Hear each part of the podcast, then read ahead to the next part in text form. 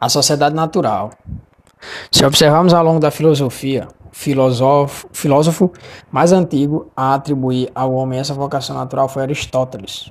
O homem que é incapaz de ser membro de uma comunidade, o que não se sente absolutamente era necessidade porque basta a si mesmo. Em nada faz parte de uma cidade e, consequentemente, é bruto em um Deus. Esse filósofo, esse filósofo apresentou um conceito clássico para o tema que até os dias de hoje permaneceu irretocável. Nesse sentido, Aristóteles deixou duas obras fundamentais para a compreensão do tema: a política e a constituição de Atenas. Aristóteles acreditava que o homem tinha uma vocação natural para a vida em sociedade. Construiu o filósofo que o, o homem é naturalmente um animal político.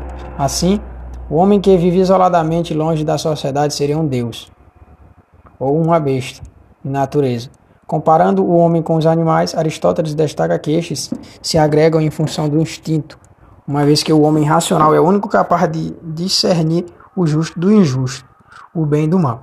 Sob forte influência aristotélica, Santo Tomás de Aquino, na Idade Média, reforçou esse pensamento ao deixar que a vida solitária seria uma exceção para o homem. O doutor Angélico ressaltou três situações três situações nas quais o homem solitário poderia se enquadrar: a excelência natural, a corrupção natural e a mala fortuna.